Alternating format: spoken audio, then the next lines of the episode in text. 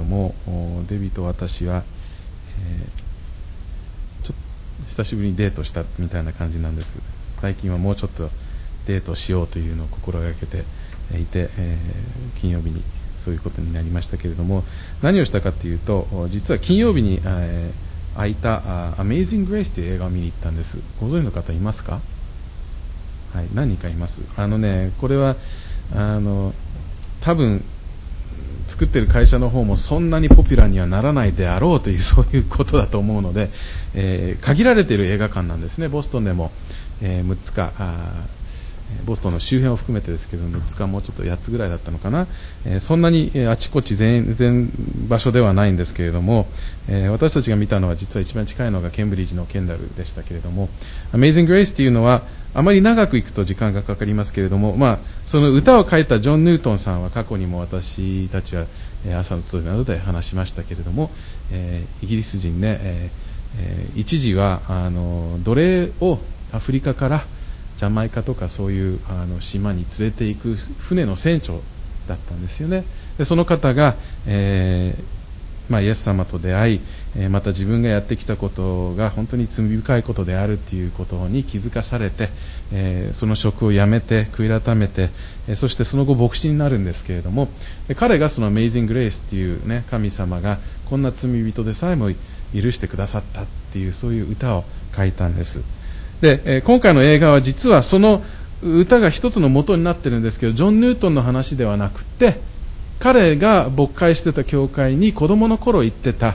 えー、ウィリアム・ウィルバーフォースという、えー、実はその後はイギリスの政治家になる人なんですけれどもそっちの方の話なんです。つまりニュートン先生から影響を受けた、えー、政治家なんですけれどもその政治家は、えまあ、あのクリスチャンとして政治を学ぶ人々にはよく知られている方なんですけど一般の人はよくわからないんですがイギリスで、えー、いずれあの奴隷制度というか奴隷をそういうふうにあの職業として奴隷をアフリカから他の地に移すことを止めた、えー、まあ、その先頭に立った人なんです。イギリスの方がアメリカよりずっと早くその制度をやめたんですけれどもこのウォーバーフォースという方が、えー、まあ、それを先頭に立ってたんですね。でもすごい難しいプロセスだったんです。で彼のそのプロセスの中での歩みが、えー、描かれていて、まあ、特にニュートン先生から受けた、えー、その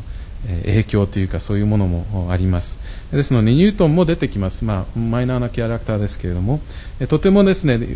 よくできている映画です。ぜひ皆様にもお勧めします。あの場合によってみんなで行くのもいいかもしれませんけどどれだけ長く残るかこういうクエスチョンが残るんですこのマイナーな映画っていうのはね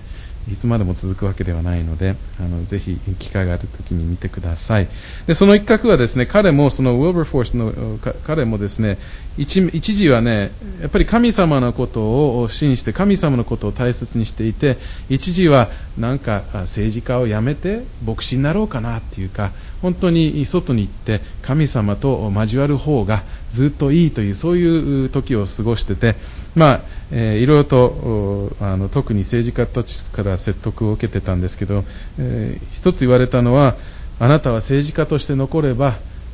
神の国の働きをもっと積極的にあのできるんだというそういうふうに言われたりして結局は彼は神の国の一面をできればこの地上に運びたいというそういう願いからこの罪深い奴隷という制度を、えー、なくしたいというそういうふうに考えたわけなんですね。神の国をこの地上に、えー、持ってきたいというそういう願いがあったわけです。である意味では私たちが主の祈りで祈るその内容の、まあ、小さな一面ではないかなと思うんです。で今日の箇所というか、まあ、今日はですね、えー、今までの部分の最後のフレーズが中心になるんですけれども、でも全体的にも今までの部分を見ていきたいと思いますが、それが語っているようなことでもないかなと思います。私たちはこの主の祈りを今年に入って少し取り上げているわけですけれども、まあ、いつも言っています。えー、毎週毎週繰り返して、えー、一応祈ってるんだけれども本当にその中身を理解して祈っているのかまたそれを心から自分のものとして祈っているかどうかっていうクエスチョンがあるのでやはり理解する必要があるとそういうことでえ主の祈りを細かく私たちは見ています。えで、えまあ、誰に祈るのか、天におられる私たちのお父様、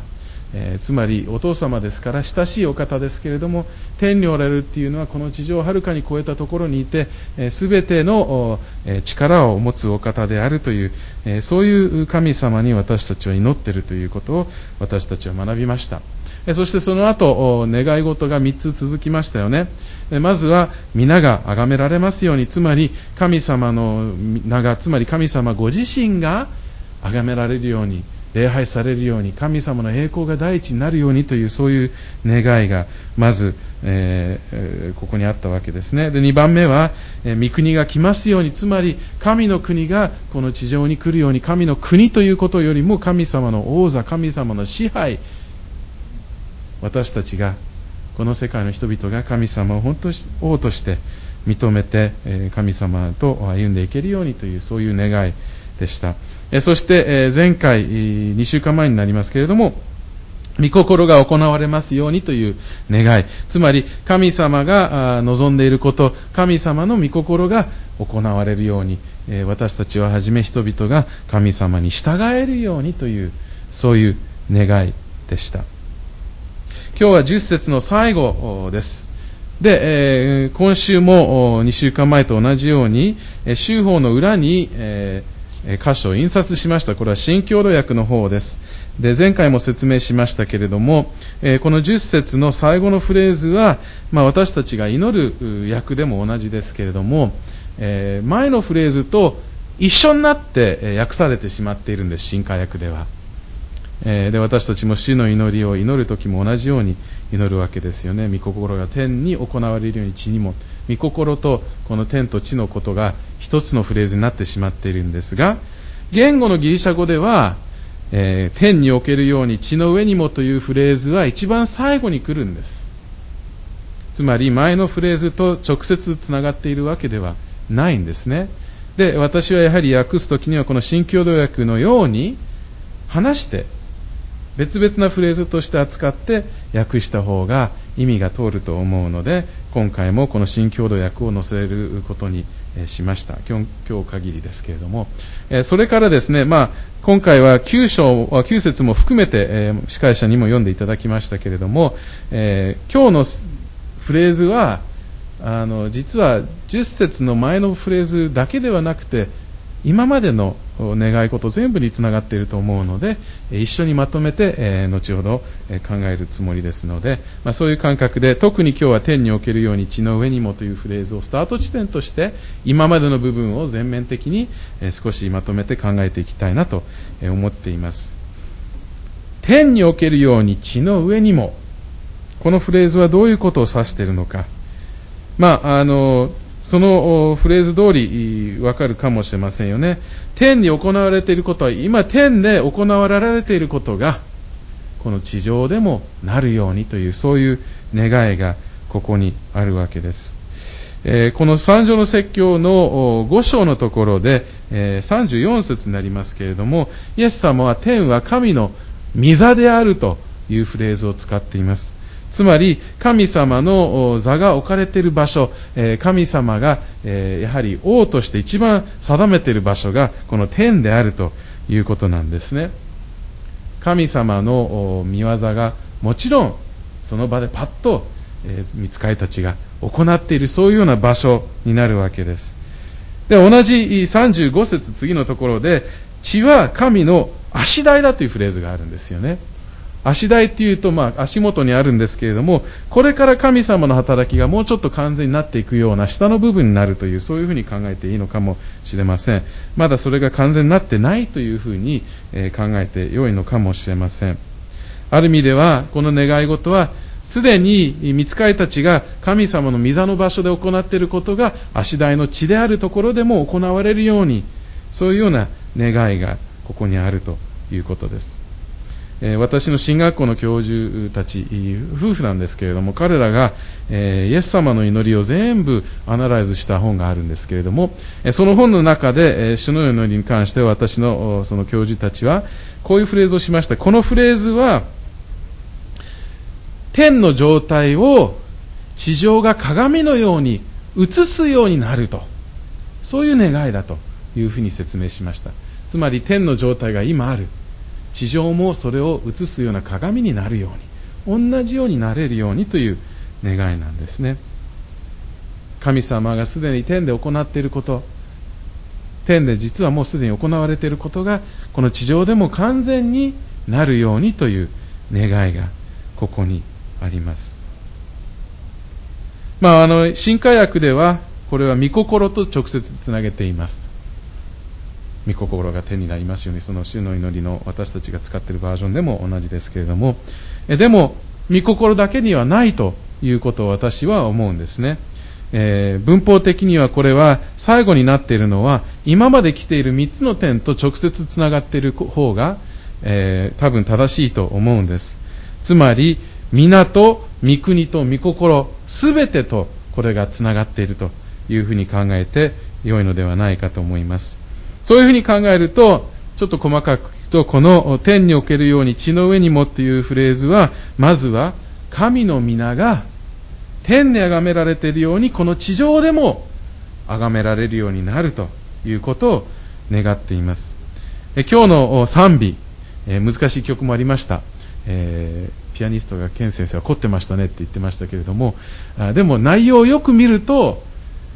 天使たちの賛美と私たちも合わせて歌うとかそういうふうなフレーズばかりだったんです。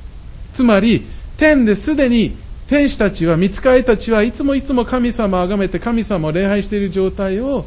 私たちもそれに合わせてしようというそういう呼びかけがそれらの賛美の中にあったと思うんですけれども結局この皆が崇められることがそれではないかなと思うんです。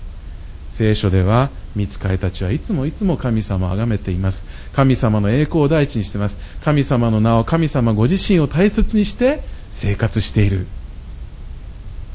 そういうふうな天の状態がこの地上にも来るというのは私たちもまたこの地上の人々も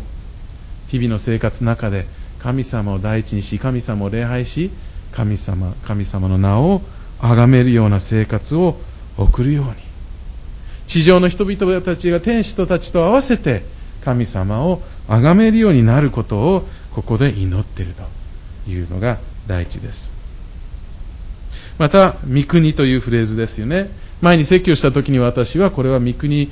国というそういう国境を考えるよりも支配、支配のもと、そういうように考えた方が、統治とかそういうフレーズでもいいんですけれども、そういうふうに考えた方が多分、えー、意味が通っているのではないかと思います。神様はもちろん天の王です。御座がそこにあります。神様は天の王、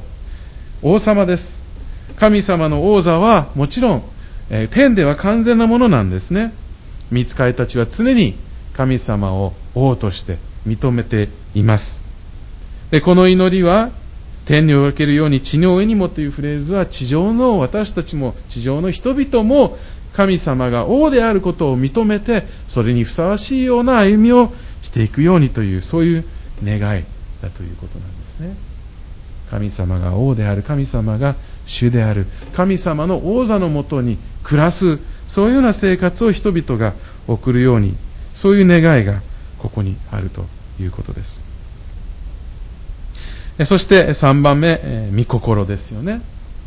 御心。まあ私たちは特に主の祈りを祈っているとこの部分は一緒につながっているから一番ピンとくるかもしれません。天では見つかりたちは御心を行っています。聖書のあちらこちらの箇所はそれを語っています。というか、見つかいたちの役割は神様の御心を行うことなんですね。神の使いだから、えー、天では見つかいたちは神様に従って神様の御心を行っているということです。この祈りは地上の私たちをはじめ皆様が神様の御心を知り、そしてそれを行う。つまり神様の御業に参加するようになるというそういう願いがそういう祈りがここにあるわけなんですねある著者はこの3つのリクエストを合わせていくとこれは神様ご自身神様の栄光をまず大切にした上で神様との関係そして神様の働きを強調しているつまり神様の栄光というか神様のキャラクターがその皆で、そして神様との関係がその統治というか王座というか、そういう王としての関係、そして神様の働きが御心。で、この最後のフレーズはそれらと全部つながっていて、天の上で神様の栄光に関してまた神様との関係に関してまた神様の働きに関して行われていることがこの地上でも同じようになっていけるように天と地がマッチするようにそういうような願いがここにあるということです。天におけるように地の上にもというのは私たちの地上での生活がもっともっともっと天と同じようなものになっていけるようにというそういう願いがあるわけなんですね、まあ、それを私たちは主の祈りの中で祈っているわけです。でこれも今までと同じです。もちろんつながっていますから。何か大雑把な形で、えー、天国のように地上もなりますようにって、えー、自分となんか切り離されたような形で祈るのは多分違うと思うんです。こういうふうに祈っていく特に心から祈っていく第一のその手段というかステップは自分自身がそれに従えるっていうかそういうふうになれるようにって願いがまずは必要ではないかなと思うんです。つまり周りの人たちがじゃなくてその前に自分はどうなのかっていうことではないかと思います。聖書ではピリピ人の手紙の3章20節ですけれどもパウロは私たちの国籍は天にあるというフレーズを使ってますよね。私たちもクリスチャン生活が長ければ聞き慣れているフレーズですけれども、私たちの国籍が天にあるというフレーズは、私たちは天国人、これ森重さんの歌ですけれども、天国人のように生活するという、そういうコンセプトですけれども、まさしくこの祈りは私たちが天国人のようにこの地上で生活できるように、ということを祈っているわけです。神様、私が本当に日々の生活で、あなたの名をあなたご自身を大切にするあなたを崇めるあなたを礼拝するような歩みができますように。また神様私自身が本当にあなたが王であることを認めてあなたを王として崇めるように。あなたの王座のものであなたの国の一員として市民としてあなたの市民として歩めるようにしてください。そしてもちろんあなたの市民ですからあなたが望むことあなたの御心を毎日行うことができるように助けてください。天にあるような生活をこの地上で私が送れるように助けてくださいという願いもまずはこの中にあるのではないでしょうか。我々が神様を崇め神様を王としてそしてその神様に従うそういう歩みが日々の中でできるように。でもそこ止まりではないですよね。まず自分自身がスタート地点ですけれどもこの祈りは毎回言ってます。私たちです。兄弟姉妹たちが一緒に祈る祈りでもあります。お互いのために祈りますしこの教会の交わり私たちが一体としてそれを祈ることも大切なわけです。兄弟姉妹たちも、そして私たちが教会として本当にあなたを大切にすることができ、あなたを礼拝できるように、また私たちが教会としてあなたの王座のもとで生活することができ、また私たちが教会としてあなたの御心を行うことができるようにあなたに従えるように助けてくださいということも祈るわけです。そして三つ目は、他の人たちも参加するようにっていう願いもあるわけです。この祈りは、ある意味では宣教関係でも、であるということも言えるかもしれません。つまり、自分たちだけではなくて、今あなたを神様として主として認めている人たちだけではなくて、まだそこに来ていないような人たちも、周りにいる家族や友達や隣の人たちも、本当にあなたを崇め、あなたの王座のもとに生活をすることができ、そしてあなたに従えるように、あなたの子供になれるようにっていう、そういう願いもここにあるのではないかと思います。そして最後の点は、これも毎回繰り返してきていることですけれども、聖書ではこれが完全になる日が来ると約束しています。イエス様が戻ってこられた後、天国の生活と地上の生活が一緒になるんです。新しい天と新しい地が一つになる、そういう日が来る。つまり、いずれの日には、みんな地上のものは天と同じように、100%神様の名を崇め、神様の王座のもとで、そして暮らし、そして神様に心を行えるような、そういう日が来るということ。ですから、主の祈りはイエス様が戻ってくることも、今の時点で先のことですけれども、その先のことも早く来るようにという願いを込めて祈ることでもあるのではないかと思います。